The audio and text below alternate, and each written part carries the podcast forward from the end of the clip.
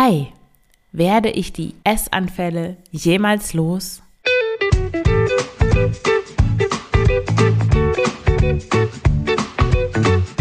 Schlanke Gedanken, endlich frei von Heißhunger, Essdrang und Fressattacken. Ich bin Marion Schwenne und hier erfährst du, wie du deinen emotionalen Hunger stillst und Frieden mit dem Essen schließt.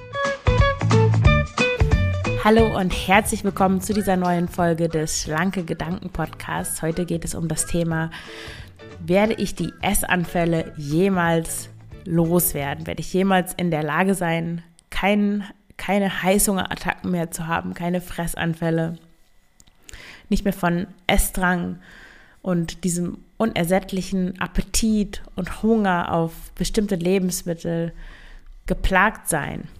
Bevor ich in die Folge einsteige, noch kurz die Erinnerung, wenn du eben genau das möchtest, nämlich deine Essanfälle loswerden, Frieden mit dem Essen schließen, die Kontrolle über das Essen zurückgewinnen, endlich wieder Energie für die wirklich wichtigen Dinge in deinem Leben haben möchtest, anstatt die ganze Zeit ans Essen zu denken oder ans Nichtessen, dich von einer Diät zur nächsten zu schleppen, zwischendurch immer wieder aufzugeben, dich dann doch wieder zusammenzuraffen und zu merken, ach, es klappt einfach nicht, ich weiß einfach nicht weiter dann trage dich gerne in die unverbindliche Warteliste für den Online-Kurs ein und du erfährst als Erste, wenn es losgeht und verpasst den Start nicht. Ich habe auch beschlossen, den Kurs erst einmal auf zwölf Teilnehmerinnen zu beschränken, damit wir wirklich eine kleine Gruppe sind und ich auch genug Kapazitäten habe, um auf, auf deine Fragen einzugehen. Es wird da die Möglichkeit geben, mir rund um die Uhr Fragen zu stellen, die ich dann auch innerhalb der nächsten 24 Stunden beantworte.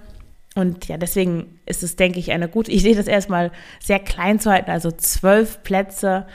Wenn du das nicht verpassen möchtest, wie gesagt, dann trage dich gerne auf die Warteliste ein und du erfährst als Erste davon, wenn es losgeht und du den Kurs buchen kannst.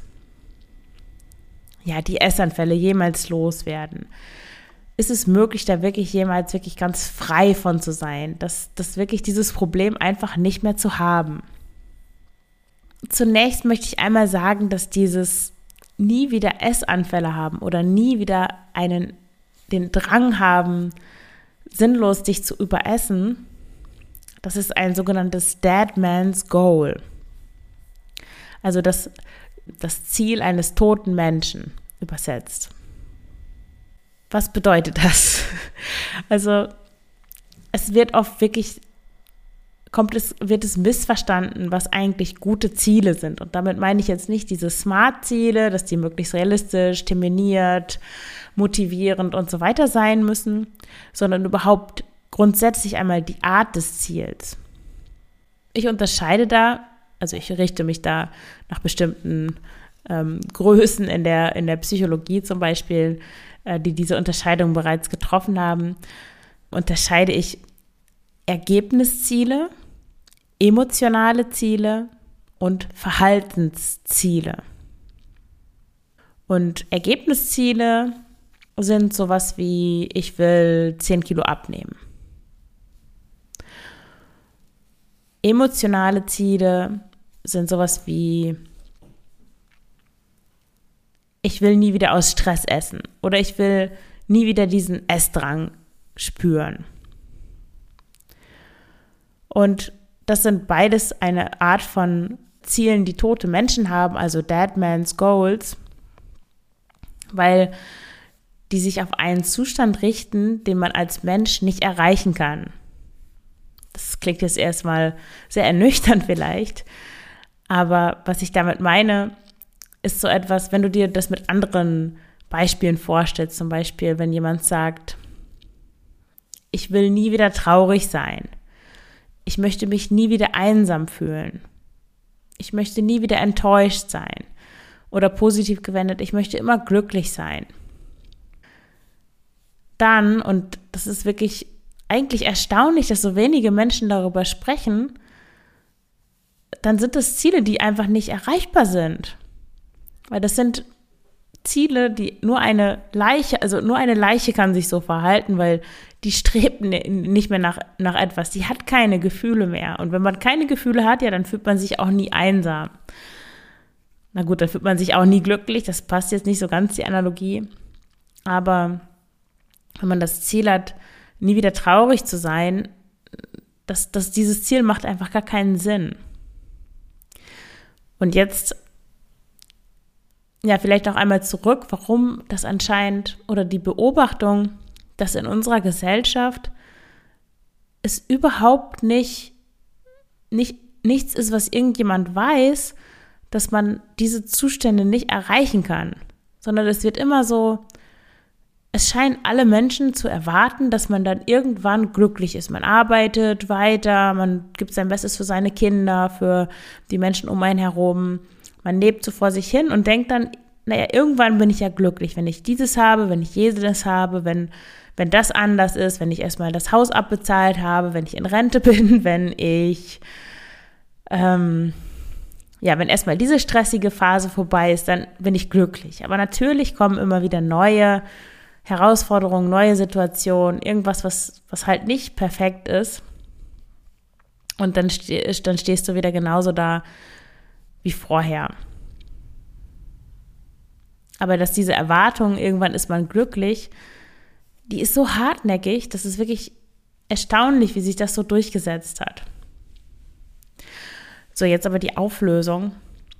Was ist also ein gutes Ziel? Ich habe ja gesagt, Ergebnisziele und emotionale Ziele sind keine guten Arten von Zielen. Was aber ein gutes Ziel ist oder gute Art von Zielen, das sind Verhaltensziele. Also ich will nie wieder Essanfälle haben. Das ist ein schlechtes Ziel, das ist ein Ergebnisziel oder auch ein emotionales Ziel, weil das zielt darauf ab, dass du nie diese diese körperliche Empfindung, die damit ja einhergeht, dass du das äh, nie wieder haben wirst. So, jetzt aber zurück zu der, zu der guten Art von Zielen. Ich hatte ja gesagt, dass Ergebnisziele und emotionale Ziele keine gute Art von Zielen sind. Also wenn du dir sagst, ich möchte nie wieder Essanfälle haben, dann ist das ein Ergebnisziel, ein Zustand, den du anstrebst welcher Natur der jetzt auch sei, ob das jetzt eher in deinen Gedanken ist oder ein emotionaler Zustand, das sei mal dahingestellt, aber es ist auf jeden Fall ein Ergebnisziel. Also Ergebnisziele funktionieren nicht besonders gut. Was aber gut funktioniert, sind Verhaltensziele. Verhaltensziele, wenn ich jetzt mal diesen, ähm, dieses Ergebnisziel, ich möchte nie wieder Essanfälle haben, oder ich möchte 10 Kilo abnehmen, versuchen wir das doch einmal in ein Verhaltensziel zu übersetzen. Ich möchte 10 Kilo abnehmen, könnte ich in ein Verhaltensziel übersetzen. Ich achte darauf, mich im Alltag regelmäßig zu bewegen und ich tracke zum Beispiel meine Kalorien, um dafür zu sorgen, dass ich weniger Kalorien zu mir nehme, als ich Kalorien verbrenne. So, das ist ein Verhaltensziel. Ich sage jetzt nicht, dass du das so machen sollst. Ich bin jetzt hier nicht angetreten, um es ist kein Podcast über das Kalorienzählen, aber nur ein Beispiel. Ja, wenn dein Fokus auf dem Abnehmen liegt, ja, dann ist das Verhalten, was du, was du ändern darfst, ist natürlich etwas, das damit zu tun hat, dass dann dein Gewicht auch wirklich verändert. Verhaltensziel. Wenn du jetzt den Satz nimmst, ich möchte nie wieder Essanfälle haben, wenn du das in ein Verhaltensziel übersetzt, könnte das so etwas sein wie, ich versuche den, mir weniger Druck zu machen. Oder ich versuche den Stress in meinem Leben zu reduzieren.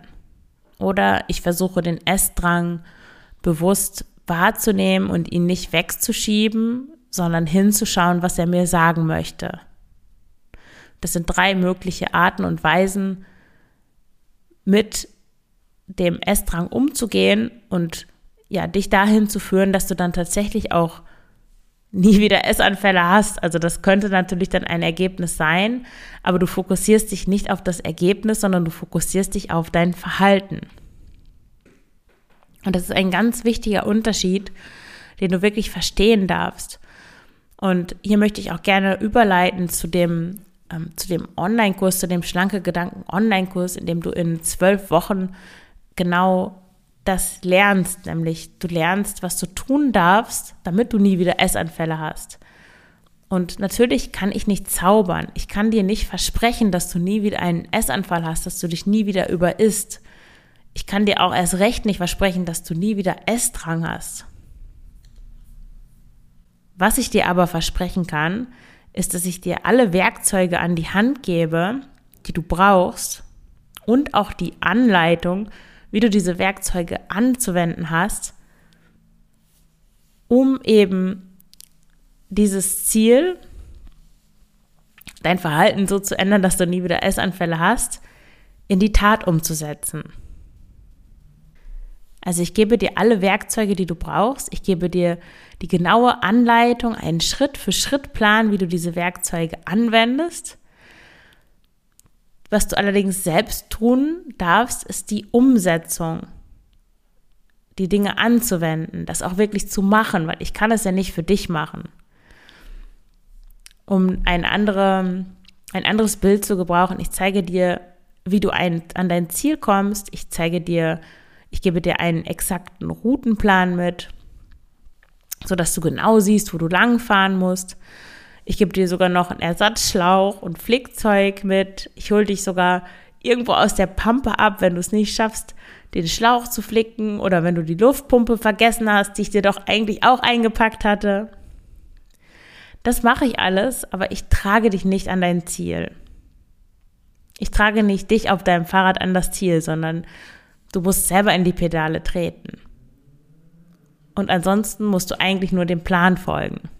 Und das ist das, was der Online-Kurs leisten kann. Er bringt dich an dein Ziel oder er zeigt dir, besser gesagt, wie du an dein Ziel kommst, wenn du selbst in die Pedale trittst, wenn du die Dinge umsetzt. Und wenn dich das interessiert, wenn du Lust hast, selber in die Pedale zu treten, wenn du gerne mein Flickzeug haben möchtest, wenn du gerne von mir irgendwo ähm, im, im, am dritten Busch hinter der zweiten Kreuzung im Dorf abgeholt werden möchtest, wenn du nicht mehr weiter weißt, wenn du dich von mir unterstützen lassen möchtest, wenn du endlich dieses nervige Problem, was dich schon so lange, viel zu lange begleitet, loswerden möchtest, dann trag dich gerne auf die unverbindliche Warteliste für den Online-Kurs ein. Frei zu essen wird der heißen. Und der Start ist schon bald. Ich habe das noch nicht ganz genau festgelegt. Da werde ich, ähm, sobald ich das weiß, werde ich hier das auch nochmal ja, dir sagen, wann der Start ist. Aber trag dich schon mal auf die Liste ein, dann erfährst du als Erste davon. Aber vielleicht achte doch auch mal, unabhängig jetzt von diesem Thema, auf die Ziele, die du so hast und überleg mal, ob das wirklich Verhaltensziele sind oder ob das Ergebnisziele sind. Ergebnisziele, an denen kannst du wirklich nicht viel machen, aber Verhaltensziele, die kannst du jetzt, jetzt kannst du direkt dir ein Verhaltensziel setzen und es sofort umsetzen. Das ist das Großartige daran. Und dann hast du auch die Selbstwirksamkeit, die ja so unglaublich wichtig ist, um dran zu bleiben. Wenn wir sehen, ah, ich mache was und es verändert sich was, es funktioniert dann hast du eine unglaublich starke Motivation, das weiterhin zu machen.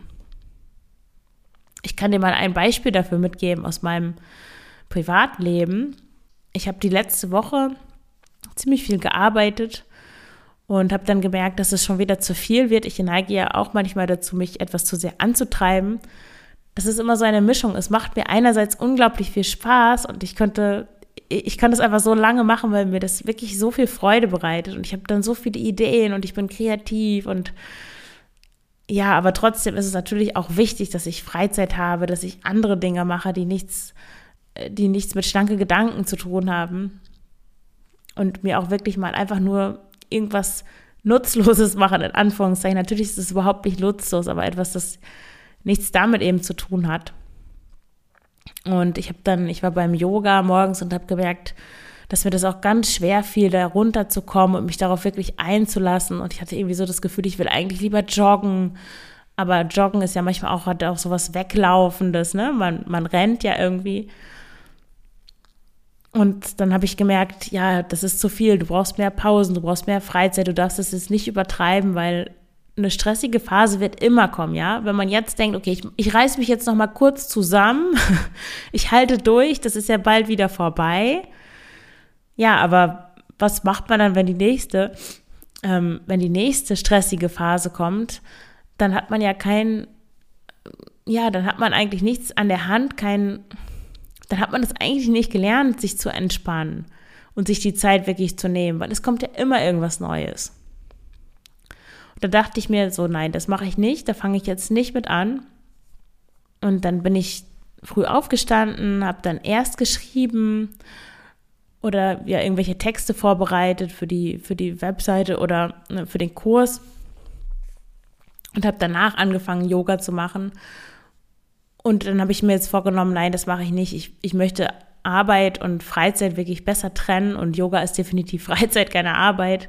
Deswegen, wenn ich früher aufstehen möchte, dann okay, ich kann früher aufstehen, aber dann mache ich erst Yoga, ich starte sanft in den Tag, ich nehme mir die Zeit ganz bewusst für mich und wenn ich mit dem Yoga fertig bin, dann, dann kann ich den, den Arbeitstag sozusagen starten. Und heute habe ich das so gemacht. Das war schwierig. Ich bin aufgewacht, hatte gleich dieses, ah ja, ich könnte mich ja kurz in den Computer setzen und diesen und jenen Text zu Ende schreiben, weil es war Montagmorgen und da habe ich auch immer viel Lust und Energie. Aber dann habe ich mich daran erinnert und habe mir gesagt, nein. Also Verhaltensziel. Und dann habe ich eine halbe Stunde Yoga gemacht. Ich habe mir so Kerzen angezündet, was ich schon lange nicht mehr gemacht habe. Und es war einfach wunderbar. Und mich hat diese, diese innere Ruhe und Gelassenheit, die ich dadurch bekommen habe, und dieser Kontakt zu mir selbst durch den ganzen Tag begleitet und mir wirklich so eine ganz wohlgesonnene, ruhige innere Balance geschenkt. Und genau das meine ich mit Verhaltenszielen. Hätte ich mir gesagt, ein Ergebnisziel wäre zum Beispiel gewesen, ich will dankbar und zufrieden sein.